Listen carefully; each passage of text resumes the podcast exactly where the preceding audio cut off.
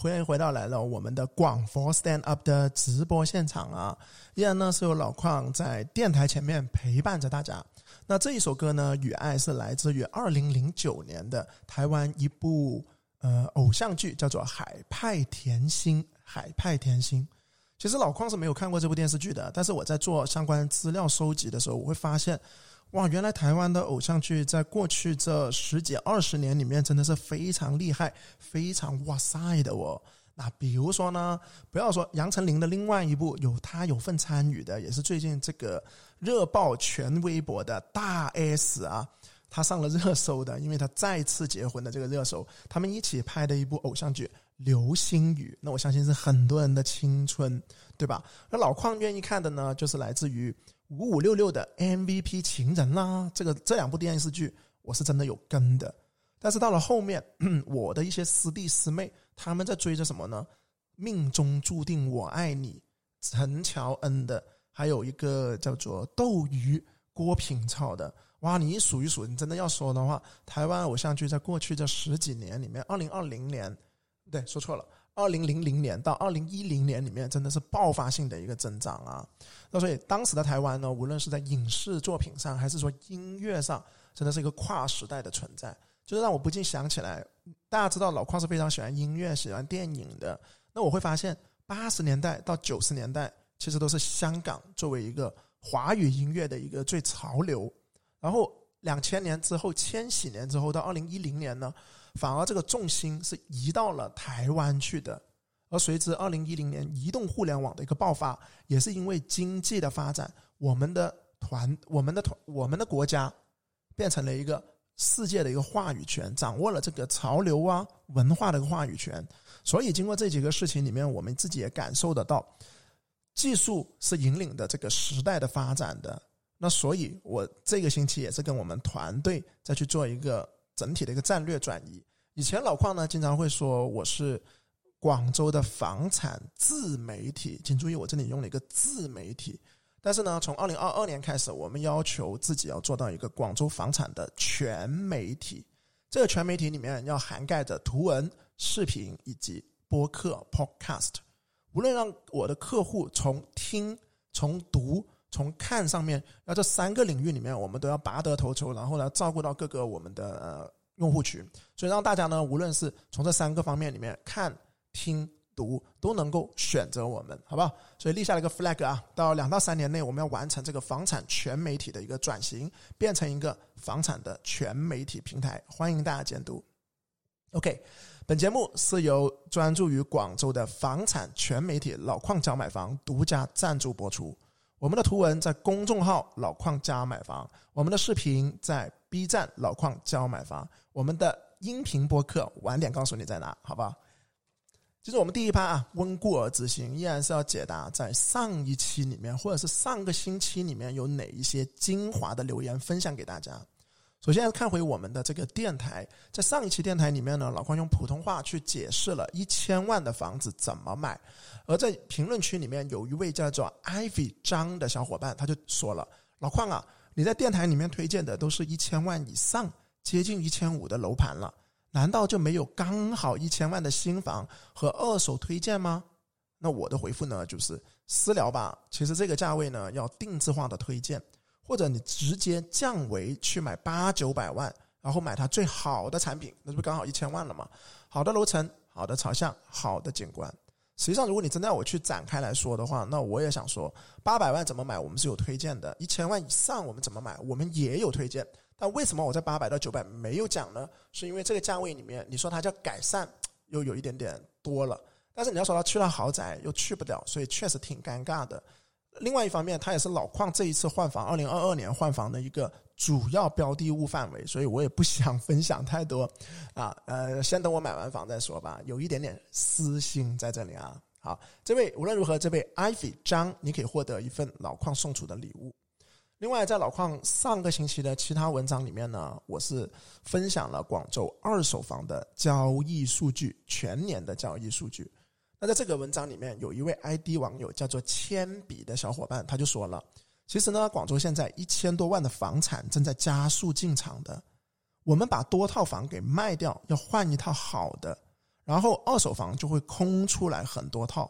这个时候，刚需们其实是可以入场的，但是你刚需就不要想着投资赚钱了。这个是第一个条关于刚需不要想赚钱的。而我是非常掰这个观点的，因为我个人在后面的回复就是说了，其实广州三百万到五百万这个价位里面就是一个上车的刚需。你说五年前可能是两百到三百万，但经过这一轮的上涨，门槛一定是往上走了。在这个价位里面啊，我是不看好它这里面有什么好货的。或者换句话说，你要自住没问题，你要找到满足你的通勤、满足你的学位，甚至满足你的空间啊，三房四房是可以找得到。但是你就别想太多赚钱的事情了，优先解决自住。房住不炒，房住不炒，并不是让你去炒房，而是好房轮不到你，你只能解决自住。所以在接下来的一周里面，我可能会深度的探讨这一个问题。那到时候咱们可以关注公众号“老矿家买房”的文章。这位网友铅笔非常的有呃真知灼见啊，也是这一期的中奖评论。最后一个中奖评论就是来自于也是那篇文章二手房成交数据的网友呢，叫 C A L Garian，他的一个呃评论，他说：“老矿啊，二月份呢是春节来的。”那这二手数据呢？三月份的才会比较准确。那你看啊，现在降息了，而且房贷呢也放开了。那我估计呢，三月份的数据会大幅度的增加。老邝的评论就说，我也看好它会恢复，但是再怎么增加，成交量应该破不了一万套一个月。啊，这是老邝给到他的。最后他又有一个补充，他说：“嗯，二手呢没有一手的成交量高，但是很多人都会买二手的，因为有学位。”是的，所以呢，这个也是对于这个阳金山银市小阳春吧，老邝已经说过了，不会有小阳春，但是比一月份、比二月份成交量大，这个事情是毫无疑问的，因为广州楼市确实在恢复，还没到爆发，但是这个恢复也是板上钉钉的了。因此，以上三位小伙伴呢，分别都可以获得由广州的专业除甲醛品牌全指超人送出的三张免费上门测甲醛。如果你暂时不需要用的话呢，没关系，登记好你的联系电话和你的姓名，它可以终身让你有一次免费的机会。当然，你送给别人也是可以的。说实话啊，现在是三四月份了，马上要买了房子的小伙伴也好，装修呢也是摆上议事议程了。那等到七八月份甲醛比较旺的时候，你可能不太适合去入住。所以老邝呢联合了全脂超人这一个甲除甲醛品牌，送给大家这一份福利。如果大家感兴趣的话呢，或者是想私聊的话呢，可以在抖音搜索“全指超人”，全甲醛的全，脂停止的脂，超人，跟他去进行联系。OK，那继续我们的节目，那我们就第一趴是 email 的解答了。这个 email 呢，我们也重复一下地址啊，我们的邮箱地址是 TikTok 二零二幺 at 幺六三点 com，Take T A K E Take Talk T A L K Talk 二零二一。哎，幺六三点 com，读完今天这一封邮件之后呢，依然是有三封未读邮件的。这封邮件的发件日期呢是二零二一年的十一月二十三号，星期二啊。网友呢，发件人呢，他叫无聊主义啊，无聊主义，他是这样说的：老邝你好啊，请问你能不能说一下白云站附近的新盘呢？佳兆业广场啦，龙湖啦，万科呢这些楼盘。我们上一次呢去看了佳兆业，它应该是这整个片区里面单价最低的了。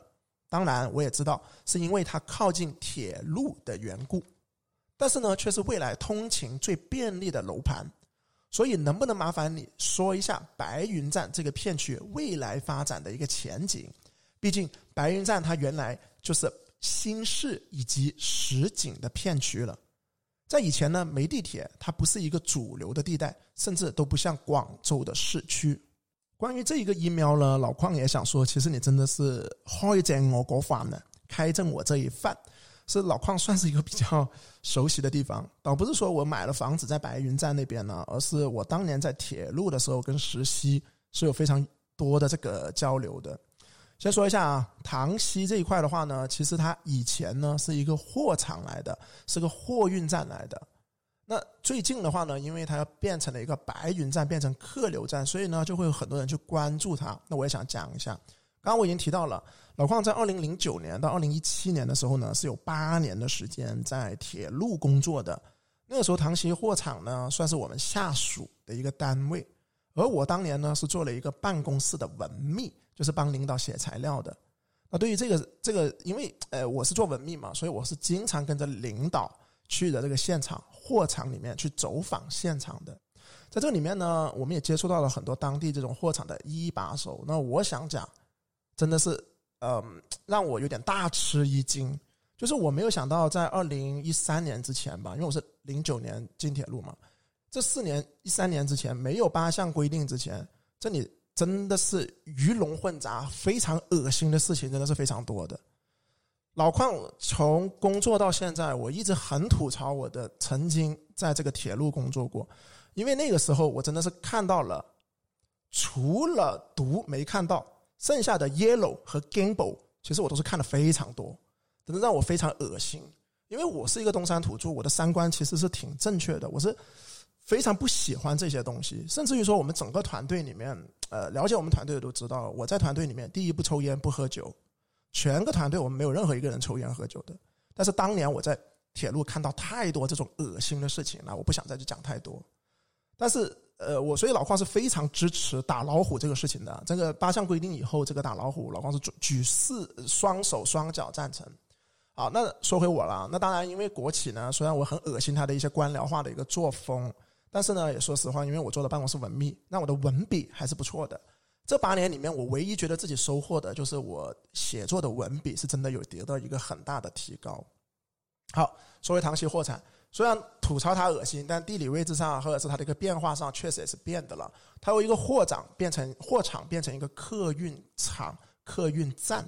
那对于这个客运站呢，它未来是要承接广州站以及东站的这一些铁路的货呃客车。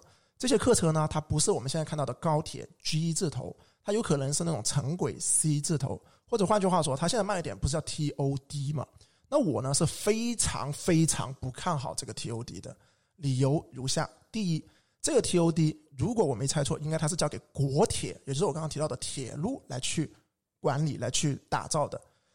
国国铁跟地方铁路这是个两个完全不同的一个概念，国铁是个非常腐朽、非常腐败。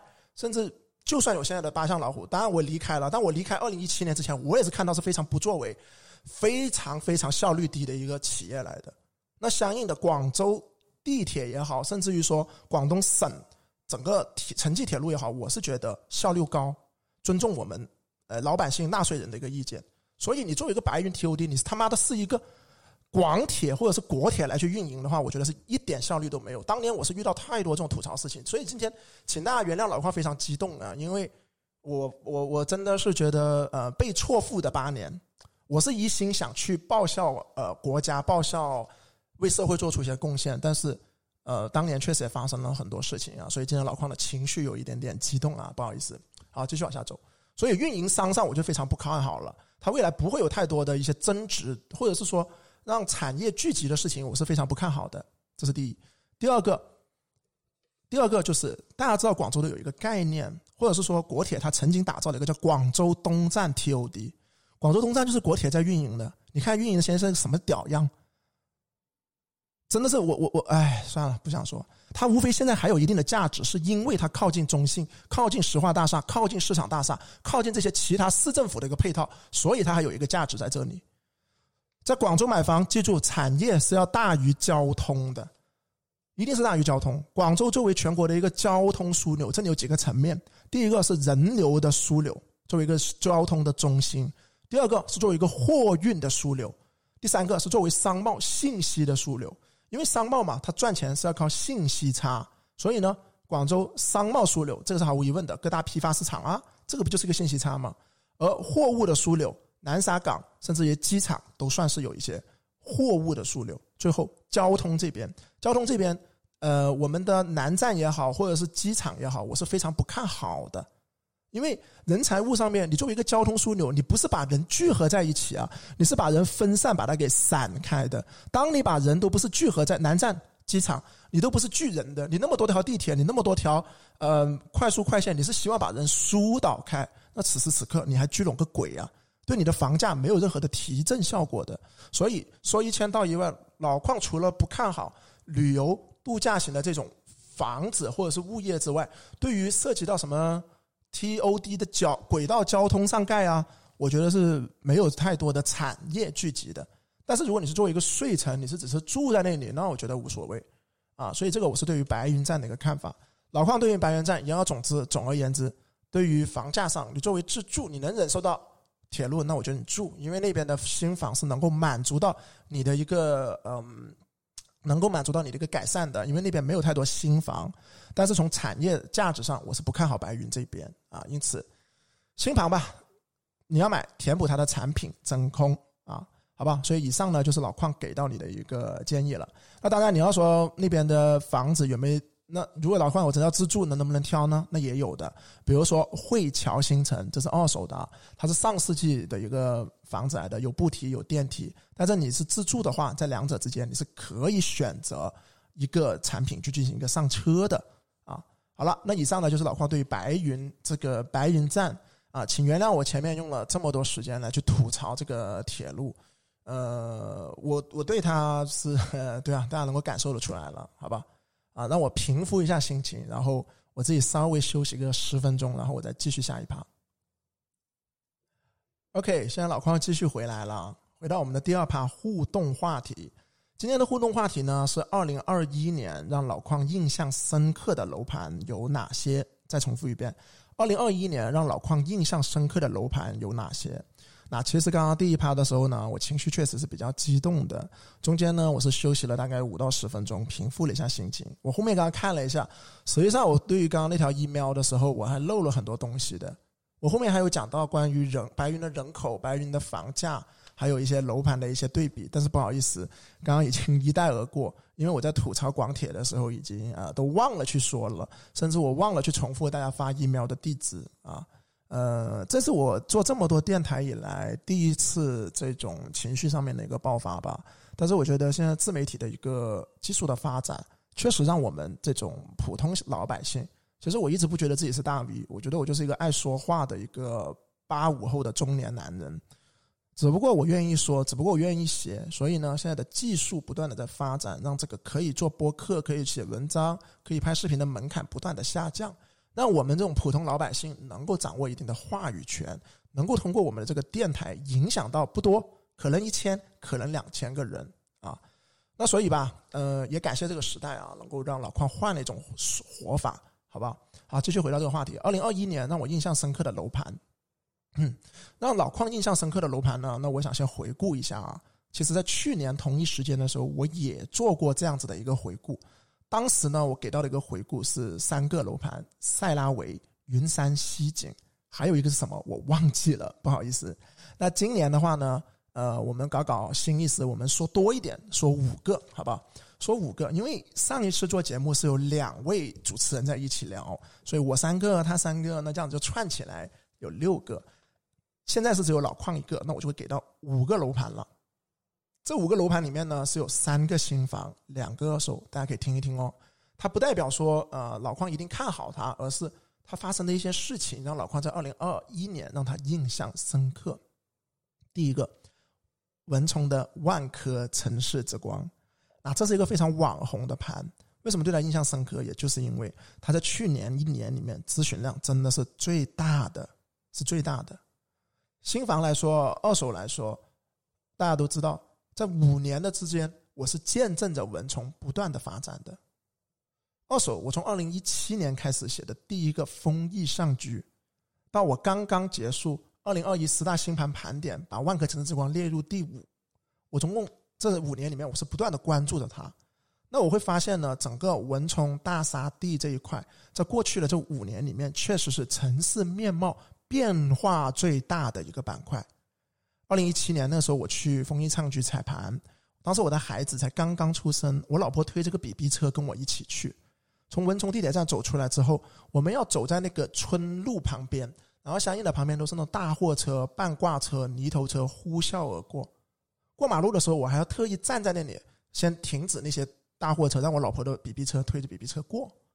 所以那个时候，我老婆跟我说过，我们一定不能买这个地方，这个地方太乡村、太落后了。而在这五年里面呢，实际上我写过很多楼盘，丰益上居啊，万科的金色乐府啊，悦时代花园呢，我也推荐给了很多付费客户去买入它。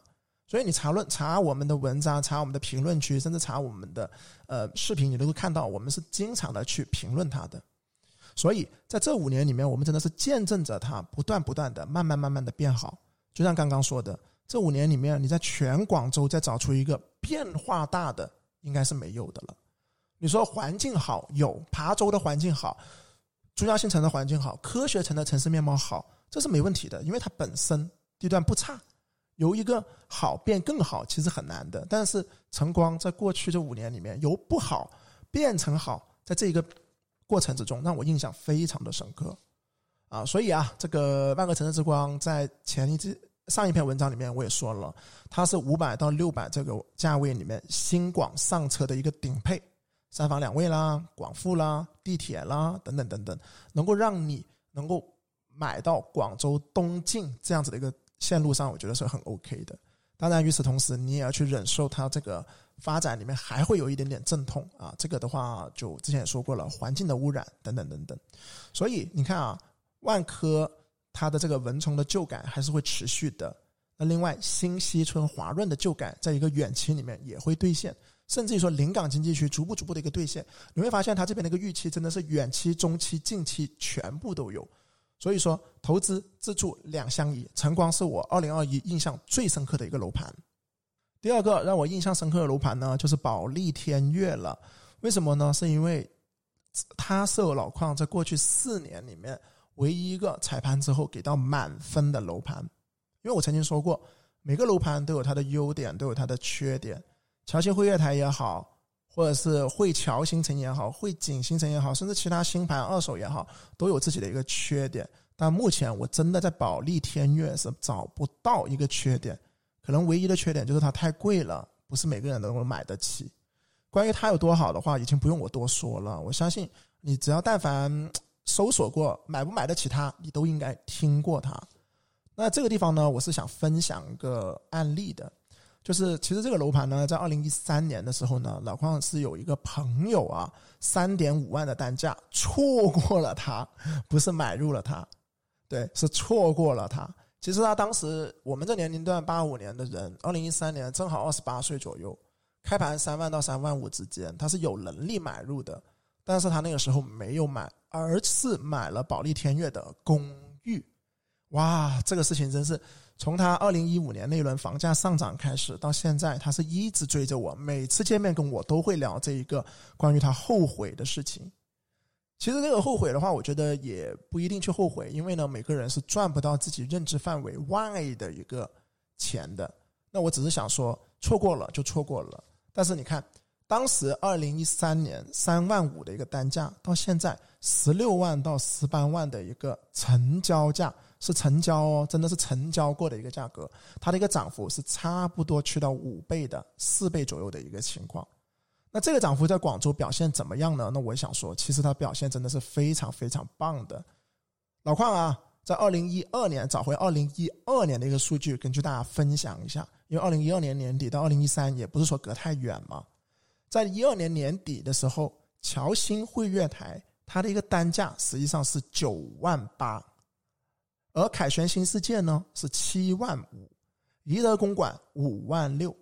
乍一听你觉得哇，怡德公馆赚钱的效率其实不弱呀，比保利天悦还要高啊。是的，但我们再看看另外几个当年一二年年底的豪宅盘：雅居乐的富春山居、罗岗的白云新城的中海云路公馆以及保利云喜，在当时都已经站上了三万的单价。而目前的总价大概目前单价多少呢？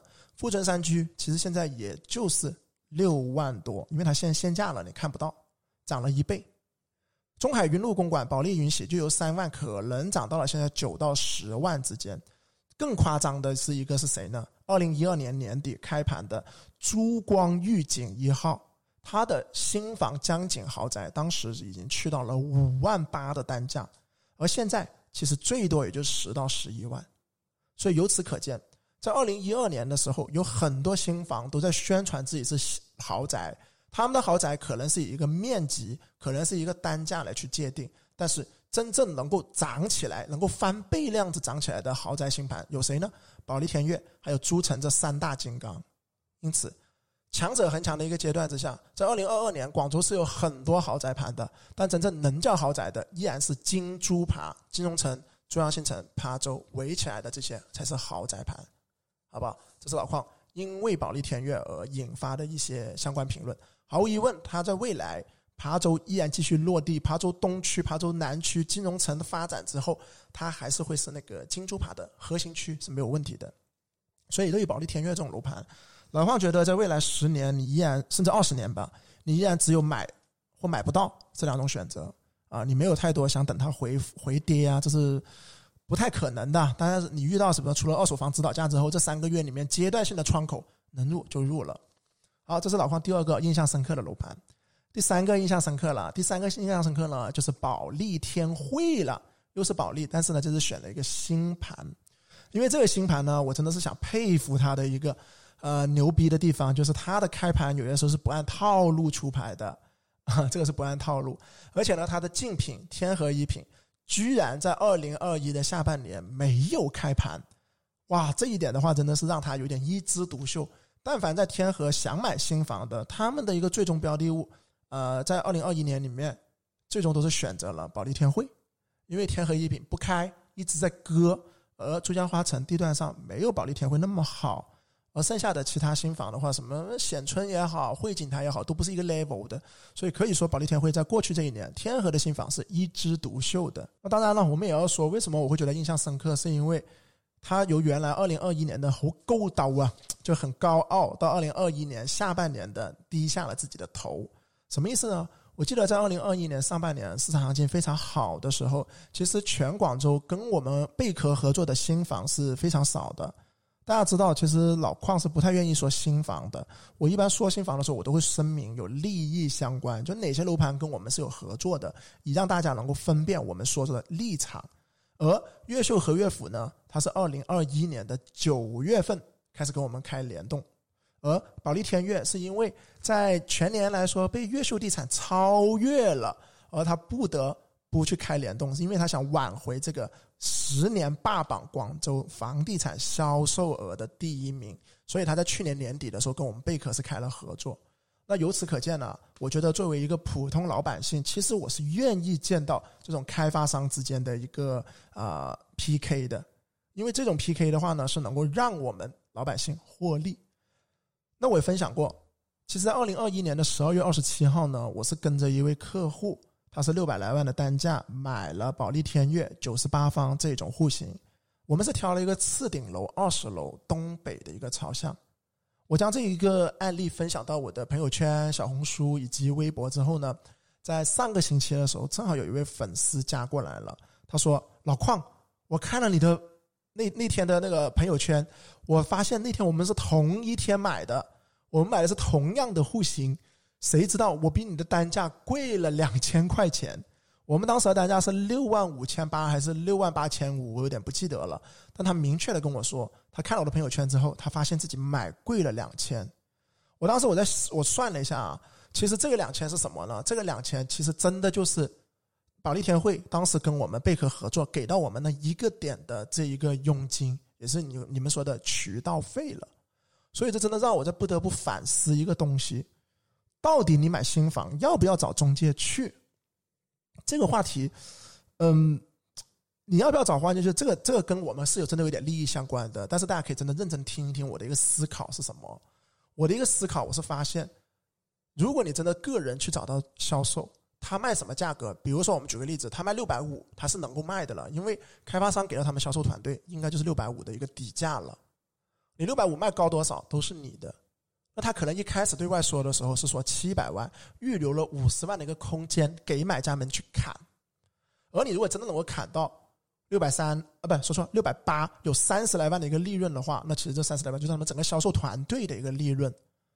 那为了让能够卖得好，他愿意给到中介一个点的佣金，所以他到底是卖六百八还是买六百八十七，对于他们来说，他们无所谓，因为他们都是赚三十万的。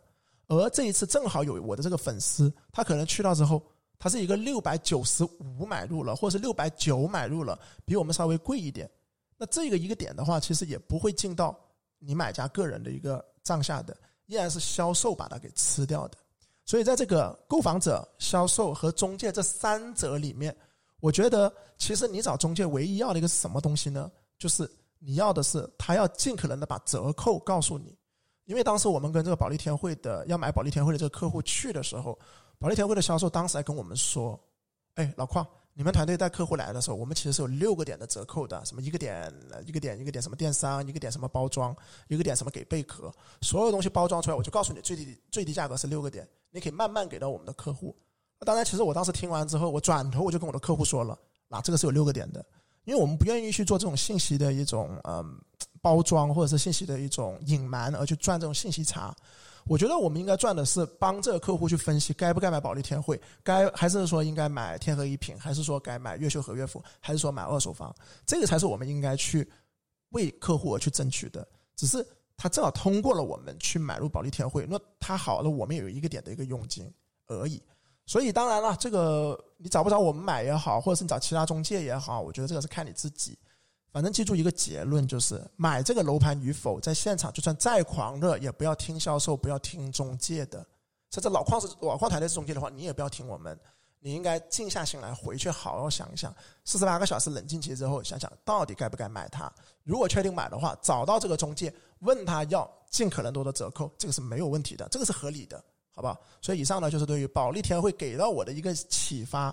以前我一直很排斥说我要跟新房去。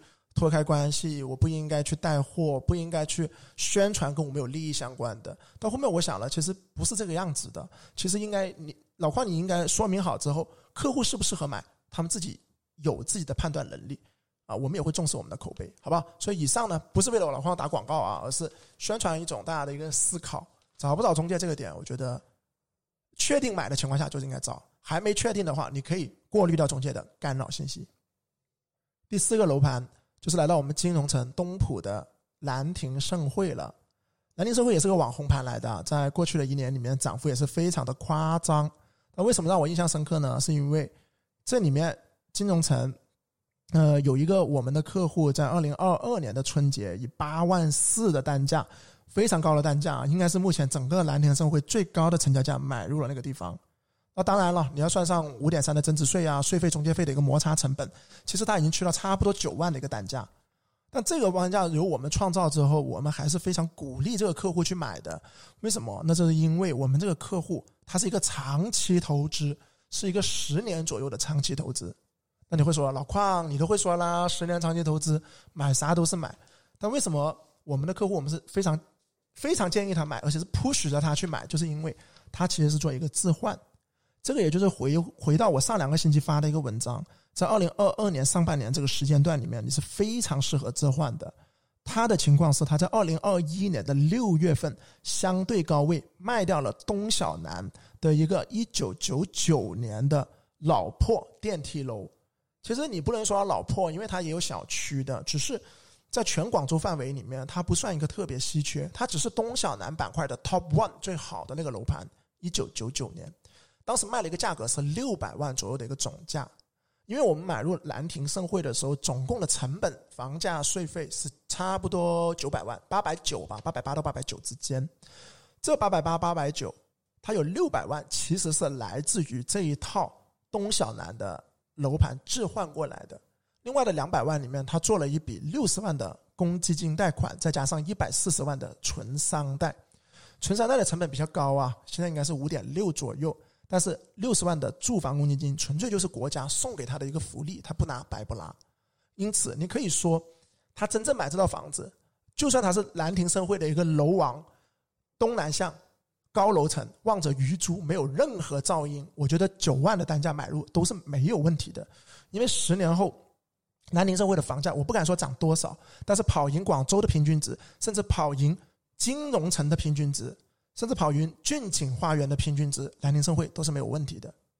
更何况它还是整个小区里面最好的那个楼栋，三栋东南向高楼层，一点都不超。所以，当你去认真思考，你如果要去做置换，如果你换到一套房子，它有百分之六七十是来自于你上一套房子的资产，而剩下的你是一个比较便宜的贷款的话，你是值得买的。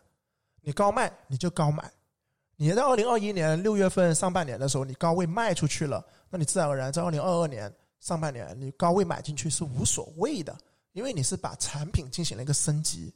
如果你这个下降的周期，那试问一句，你说哎呀，兰亭可能会跌的，是兰亭是会跌。那反问一句，难道这位客户他东小南那套老破九九年的电梯楼就不跌吗？有可能跌的比他这个兰亭还要更差。所以大家想明白这个道理之后，你就知道，目前广州买房，你说作为第一套的上车刚需，其实是很纠结的一个事情。但是对于置换来说，不用好想，赶紧换。你只要能够换一个 level，从六百万跳到八百万。你只要能够换一个板块，从东小南、海珠这种老破旧换到金融城、次新房，想啥呢？赶紧换！所以价格高一点、低一点，甚至说句不好听，它真的九万二的单价，我觉得它都应该买，对不对？所以这个点的话，大家只要能够搞清楚，就没什么好纠结的了。最后一个啊，第五个让人印象深刻的楼盘，我会给到中海关云府。其实对于中海关云府呢，我想用一句话来形容，就是。我真的像看着他成长的，有啲似我的一个亲生仔，有点像我们自己的亲生孩子。上一周日啊，我们老邝搬公司的时候呢，我们从兰州地铁站的一个民宅叫新群宿舍，搬到了侨建 High City 这一个办公楼。当时我站在二十二楼，从顶楼看着他的时候，我不禁拍了一张照片。我就说我真的是看着他成长的。就是二零二零年九月份的时候，我们是把我们的门店放在了兰州名苑这个地方。差不多两年前了，而随着我们刚搬进去，隔了两个月，二零年的十一月份，前面的这个停车场就进行了一个拍地。当时中海地产呢，以一个三万五的一个价格就拉下了它。拉完地之后，在二零二一年的四五月份的时候，这边就开始打地基，还因为这个噪音的问题，导致南州名苑的业主们一直在投诉他们，上了新闻，上了那个 DV 现场，然后。九月份的时候呢，他就正式开了售楼部，迎来了第一批的业主了。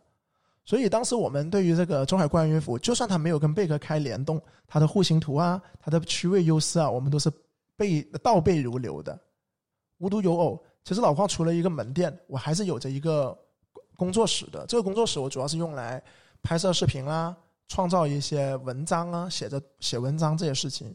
所以呢，大概率在未来五年内，三到五年吧。我应该都会扎根兰州的，所以这不得不说呀，我的气场可能跟兰州这边真的是挺合的，因为当时我们刚把门店放到兰州，他就拍了一块地了，然后我们把工作室又放到兰州之后呢，他又迎来拆迁，所以说我我都在自己在考虑，我要不要买一个中海观云府，我望一下，既然这里这么旺我，我已经这么旺它了，我要不要也买一个，然后旺上加旺。当然，曾经我在二零二一年十月份的时候做过一场直播，当时有人问我老邝我要不要买中海关云府，我给的答复就是千万别买，因为它的涨幅呢是比不上天河的。你买那边，你还不如买天河的新房。大家可以关注一下老邝将来这一次的买房啊，到底会买哪里？说不定我会自己打自己的脸，说不定我会最后就是买到了中海关云府，一切都有可能呐，好吧？OK，那所以说。呃，以上这五个楼盘是我二零二一年让我印象非常深刻的。不知道你在过去的一年里面，对二手也好，新房有也好，有没有让你印象深刻的呢？如果有的话，可以在评论区告诉我们。最后一趴就是我们的嘉宾访谈了。上一期节目里面呢，我们邀请的依然是咨询师 Jane，因为他可以跟我们分享一下他在日常接触到楼市的一个信息。我觉得呢，无论是老邝也好，真也好，跟房地产太过于密切了，算是利益相关。今天呢，我们换一换，我们想挑一位跟楼市没有那么多关系，但是却每天接触到楼市的一个人，对他进行一个采访。今天的嘉宾呢，我们就没有邀请咨询师了，而是我们的摄影师 NONO 哥。NONO 跟大家打个招呼先啦。嗯，Hello，各位听众，大家好。呃，我是老矿家买房这边的摄影师，其实也不算摄影师，算。半路出家的一个跟拍人，嗯，我的定义里面，我自己不太属于一种专业形式的一个摄影师，嗯，是为什么今天邀请你呢？就是因为呢，NONO 他本身他是老邝的大学同学来的，那我们一起呢在创业去做视频这一档老邝呃全程打卡这些视频类的节目。那其实 NONO 哥刚刚说了，你原来是半路出家，其实相应的话，应该你跟老邝拍摄视频，也就是两年前，或者是说。呃，一年半，一年半吧，一年半开始的，对不对？为什么邀请你来呢？是因为我觉得我们这个嘉宾访谈，他不一定非要每一期都是这种从业人员，老邝也好，Jane 也好，甚至于说其他的 KOL 啊、经纪人呢，都不多不少会利益相关。而你相应的，因为毕竟你只是摄影剪切，但是你就真的躬身看到了这么多的楼盘，看到了这么航拍了这么多的一个楼盘，所以你也会有你的一个印象。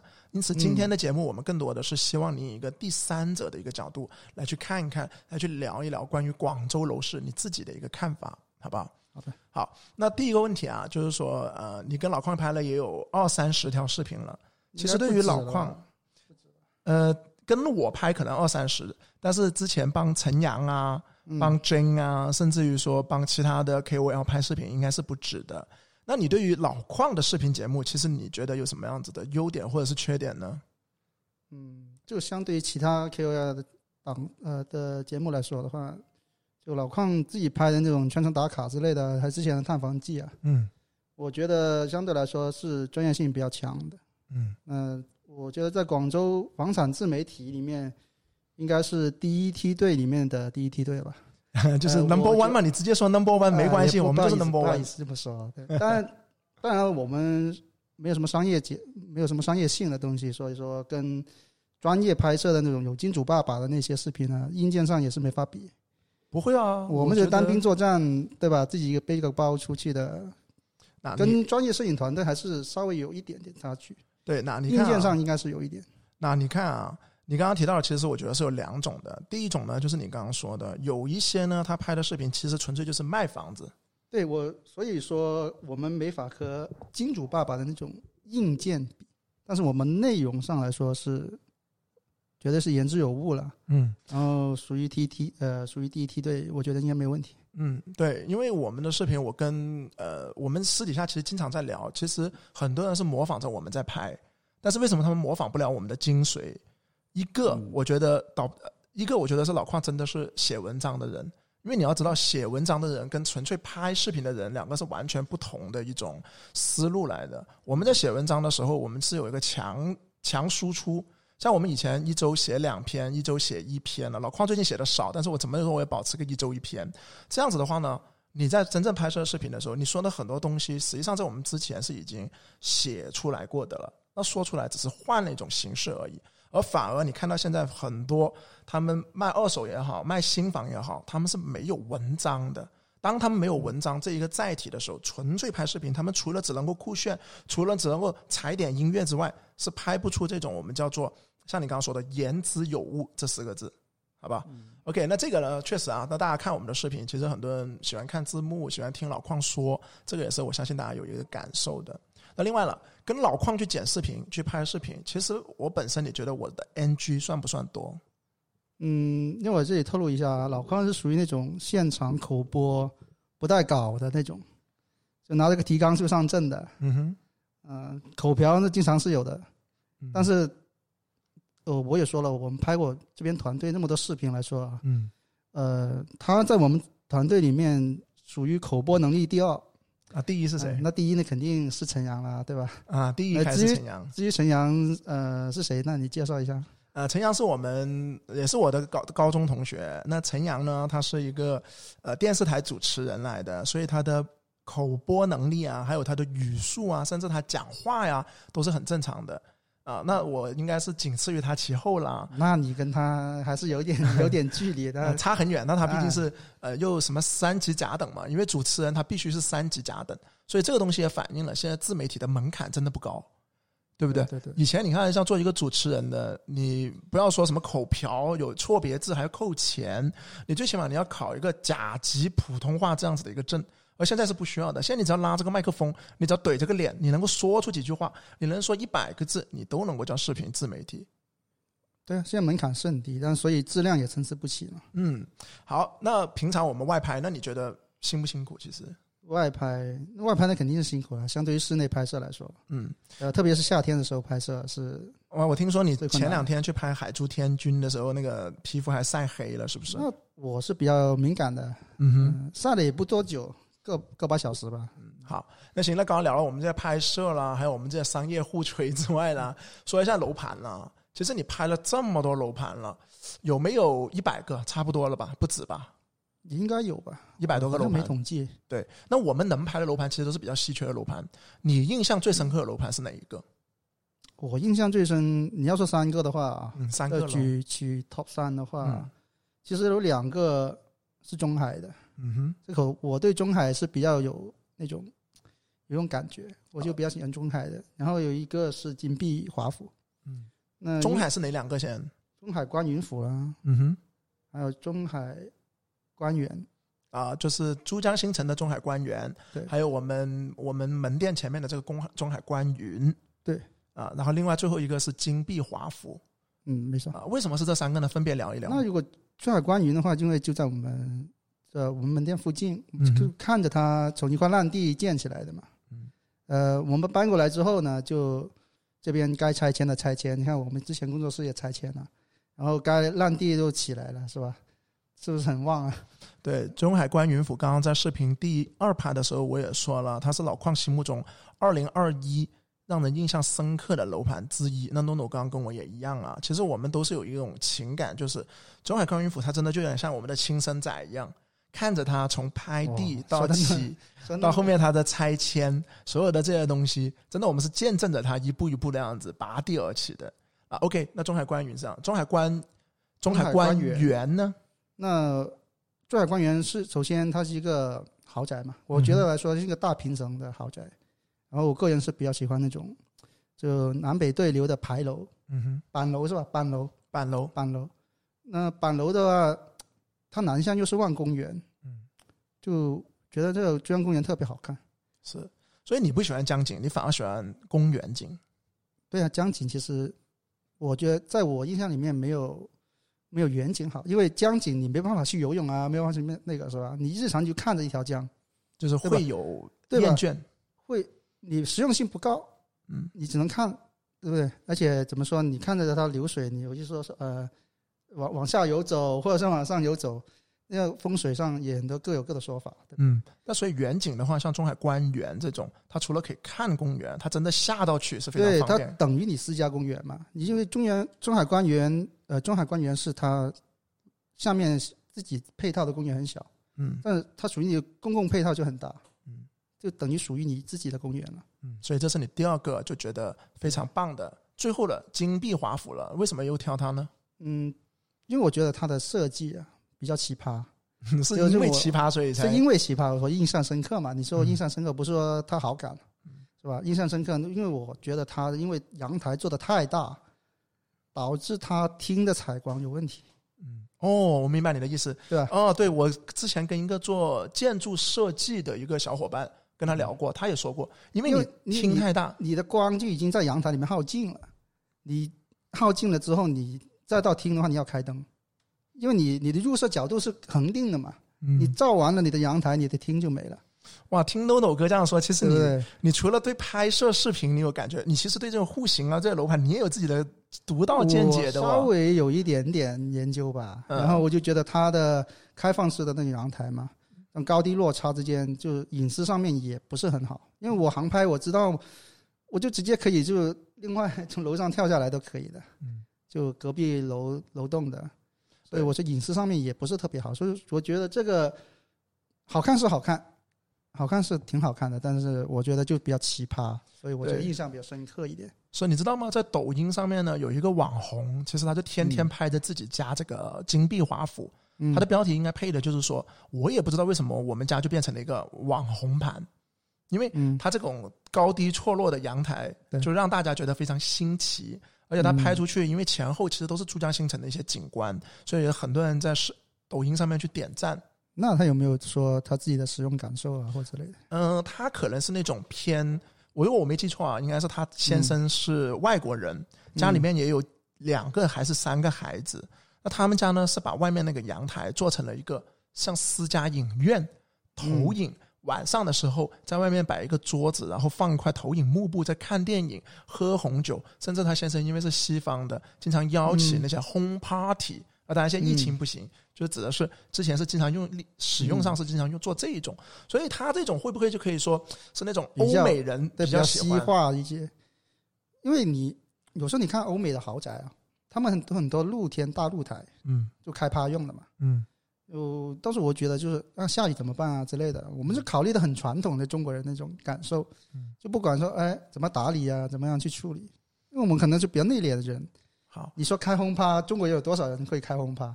很少的。好，好你刚刚既然说到豪宅了，因为这是个题外话呀。嗯最近我们其实应该知道，在 B 站上有一个专门拍豪宅的一个 UP 主，嗯，叫做小爱大叔。你看过他的视频吗？那看过啊，嗯，小爱大叔，那前辈嘛，对吧？呃，不能说是我们的前辈，因为嗯我一直觉得我们的视频跟他是完全不一样的。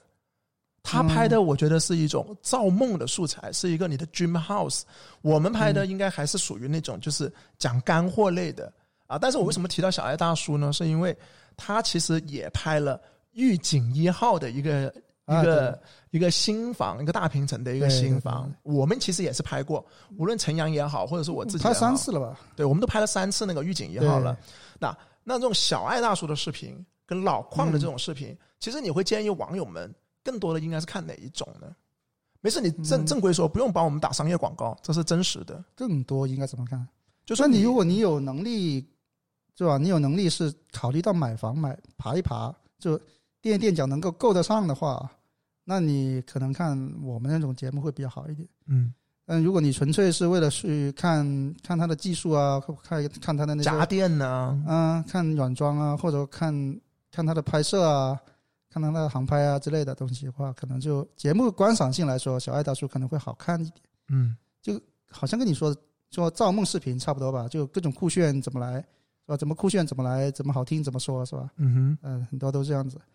嗯、但我们是可以实际去到一个用家，我记得当时是你同学吧？嗯，是你同学，对，在医生家庭的嘛。这实际上我们进房去拍过，然后我们知道它实际的使用状况、感受如何，真正的用家是怎样用的。对，我们就不是拍样板间，因为样板间是嗯不是给人住的样板间？你看它可以，就是说楼楼盘方可以给他早上拍到晚上，拍一个很长很长的那个时间，延时或者是落日，对，还开了灯之类的，你就知道其实其实你就看广告广看广告嘛，嗯，差不多。明白。但是你看啊，我们有一个对标的一个参照物，刚刚你说了小爱大叔，我也直说，小爱大叔不是我们学习的一个对象，因为他认为是广告，我们从来都不想去拍广告。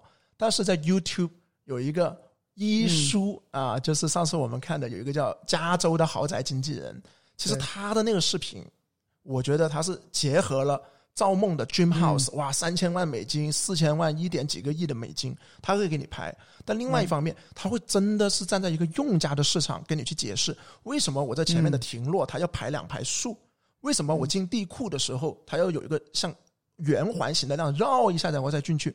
他会讲很多真实的这样子的用处，所以我个人啊，老矿自己的自己的一个目标就是能够模仿医书，或者是向医书来去进行一个学习，达到那样子的一个。那他是不是纯拍豪宅？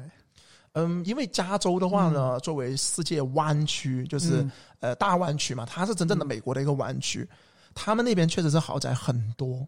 那所以我觉得我们将来，我们先以这种用家作为一个广州的一个立足，将来有机会的时候，我老邝这里也想说，就是能够能够 去深圳呐、结识多一点富豪朋友啊。好，OK，继续往下走啊。呃，那如果给你挑了，还是讲讲楼市了。你也跟着我们去看了，你刚刚说了看了海珠，也跟着我们去拍了，比如说新盘的天河一品啊、大壮名城。那你明显能够感觉出来，有 old money，有 new money。new money 可能喜欢老城区这一种，嗯、生活便利的。new mon new money 呢，就喜欢萝岗这种低密度的。其实你个人，如果你是 dream house 或者你想住哪里的话，你会选择哪一种？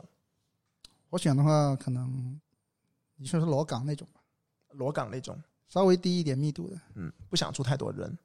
嗯，确实，因为现在人多的话，哈，人多的话，其实你说方便，其实也不算，因为现在互联网经济时代嘛，什么东西都是上门服务的多。那与其来说，你为了方便你自己买菜做饭之类的东西，牺牲掉你的周边环境的话，我就觉得，与其相同的价钱，还是买环境好一点。嗯，对你很多服务你都可以网上解决的。明白。那另外一个，你其实之前你也跟我聊过一个话题，就是五六十层高的这种高层，未来嗯有可能变成一个高层贫民窟，是不是有这种观点？这种观点其实我也在字面上看，因为它有一个前提，有个前提是它必须是远离市中心。嗯你你不是市中心的就标的物，就很多新盘，外面很多新盘，地很多的，那你做高层建筑是完全是没有必要的嘛？它未来供应新盘也会很多，嗯，对吧？那如果未来新盘推出的话，你这边贬值也会很快。其次就是说，高层的维护是非常非常困难的，嗯，而且你看中国这种建筑质量啊，像目前来说，这种建筑质量，你要维护起来五六十层的高的，无论从消防啊、外立面的保养之类的，嗯，都是问题。以后的电梯使用啊，或者说各种各样的问题，甚至消防啊等等各对，消防手，首先是最重要的嘛，其次就是那种外立面啊、电梯的保养，嗯，这种未来来说还是要往市中心去的。好的，好，那你自己就像讲刚刚这样说了，你看啊，老城区有两个超高的建筑，差不多五六十楼的了，一个就是我们前面的中海观云府，对而且我们也知道，其实马上会有一批嗯，新群宿舍的回迁业主应该会搬过去的，那就以它为代表了。你印象又它对它深刻，你也觉得它是超高建筑，那你觉得它未来会不会有可能变成贫民窟呢？那应该不会，它毕竟是海珠区的市中心，嗯，就南州你觉得算是海珠的市中心？哎，不算市中心，就是说在广州来说算市中心吧，嗯哼，起码海珠区的也不算特别偏的地方，嗯，是吧？中区，好，那那我们公司在南州了。其实你作为一个不需要每天高峰期上下班的人，从日常的通勤上，或者是说你经常搭地铁多，你觉得你能接受的每天单程的通勤最长是多少？单程？嗯，单程可能一个小四时，十四十分钟到六十分钟，就你能接受。如果我们公司比如说搬到搬到什么呃嗯白云呐、或者是搬到黄埔啊，如果你四十到六十分钟之内，你其实是能接受的。嗯，最好不要，我知道最好不要最好不要，嗯 但是就真的如果极限，真的就六十分钟内极。限一小时吧。你想想，一天用两小时通勤，其实挺浪费的，我觉得。好，行，OK。那以上呢就是 NONO 哥啊，他作为一个平常跟我们房地产是没有太多相关，同时呢又天天接触到房地产的一个人，他所给到的一些楼市的一些观点。因为我们这节目呢，它不一定是要采访跟楼市相关的，我们依然觉得通过不同的观点、不同的呃人去说出他的一个感受，这才是个最真实的一个楼市状态啊。节目的差不多了，那诺诺有什么还想再补充的？没有什么，没什么补充的，就呃尽量啊，再吹吹一下，尽量不要拖更啊。催催老矿，不要拖更。好，谢谢龙斗哥。那最后呢，呃，我们就感谢龙斗哥，继续老矿给大家去做一个有奖问答。拜拜。送走 NONO 之后呢，我们还有最后一个环节要做完它的，那就是有奖问答了。首先呢，公布一下上一期的一个答案。上一期的问题呢是：二零二一年全年广州哪个新盘销售额第一？这里的销售额呢是面积乘以单价，就是销售的金额。答案呢就是番禺区的亚运城了。实际上也挺多小伙伴答对的，因为作为刚需大盘，也卖了那么久的，单价不贵嘛，那很多刚需去买的，确实它就是当之无愧的广州 Number One。那好，那上一期呢，我们有三位小伙伴答中，然后我们也送出了一位老矿原价两千九百九十九的面对面咨询，另外呢还有两个原价九百九十九的咨询师咨询了。那今天的有奖问答是什么呢？今天的有奖问答呢，说实话，我不想去设置一些大家很容易就能够猜到的，因为我觉得专业性上来说，我们不可能说出很专业的跟你说啊某某某户型，或者是哪个楼盘什么二手成交量最大，这种我觉得太麻烦了。而我觉得，其实我们要呃鼓励的或者是奖励的，应该是那些长期陪伴我们的这些用户。所以这一期的问题呢，非常非常简单，你只要听了我们的电台，其实你就能够知道。本期的问题就是：老矿曾经工作过的单位叫什么？老矿曾经工作过的单位是叫什么？这个答案实际上你只要听了电台，或者是你只要对我有了解的，应该都能够知道的。那所以呢，你可以在抢答呀，或者是怎么样子也好，你可以在评论区里面输入这个答案，然后我们会选取第一位观众送出老矿本人的面对面，而剩下两位呢，第二名和第三名呢会送出咨询师给到你的一个面对面了，好不好？比较简单，但是呃需要你们稍微听一听前面的内容。OK 啦，节目的时间已经差不多了，今天的。呃，音频节目老邝个人觉得我做起来其实是情绪上还是有一点点波动，理由是什么？大家应该知道的。那后我觉得这也是我个人的一个真性情，因为老邝是一个很真实的人。我的工作单位是什么？我曾经买房着过什么坑？我买过哪些房？我有哪些得意的、成功的？我老婆怎么样子？我孩子在哪读书？我觉得作为一个 KOL 是应该向大家说出来的，因为这样子的话，大家才能够把几百万甚至上千万的买房决策交给我。你说是不是？好，本期视频已经差不多了，欢迎从全网搜索“老矿教买房”公众号、B 站或者未来的小宇宙，能够看到我们的图文。